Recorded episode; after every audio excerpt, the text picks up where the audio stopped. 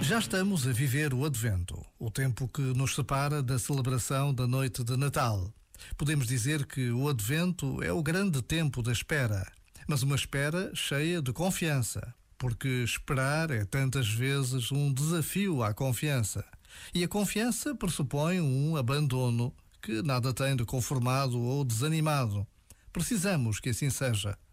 Por vezes, basta a pausa de um minuto para recordar que a verdadeira festa do Natal é o nascimento de Jesus.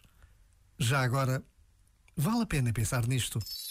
Este momento está disponível em podcast no site e na app.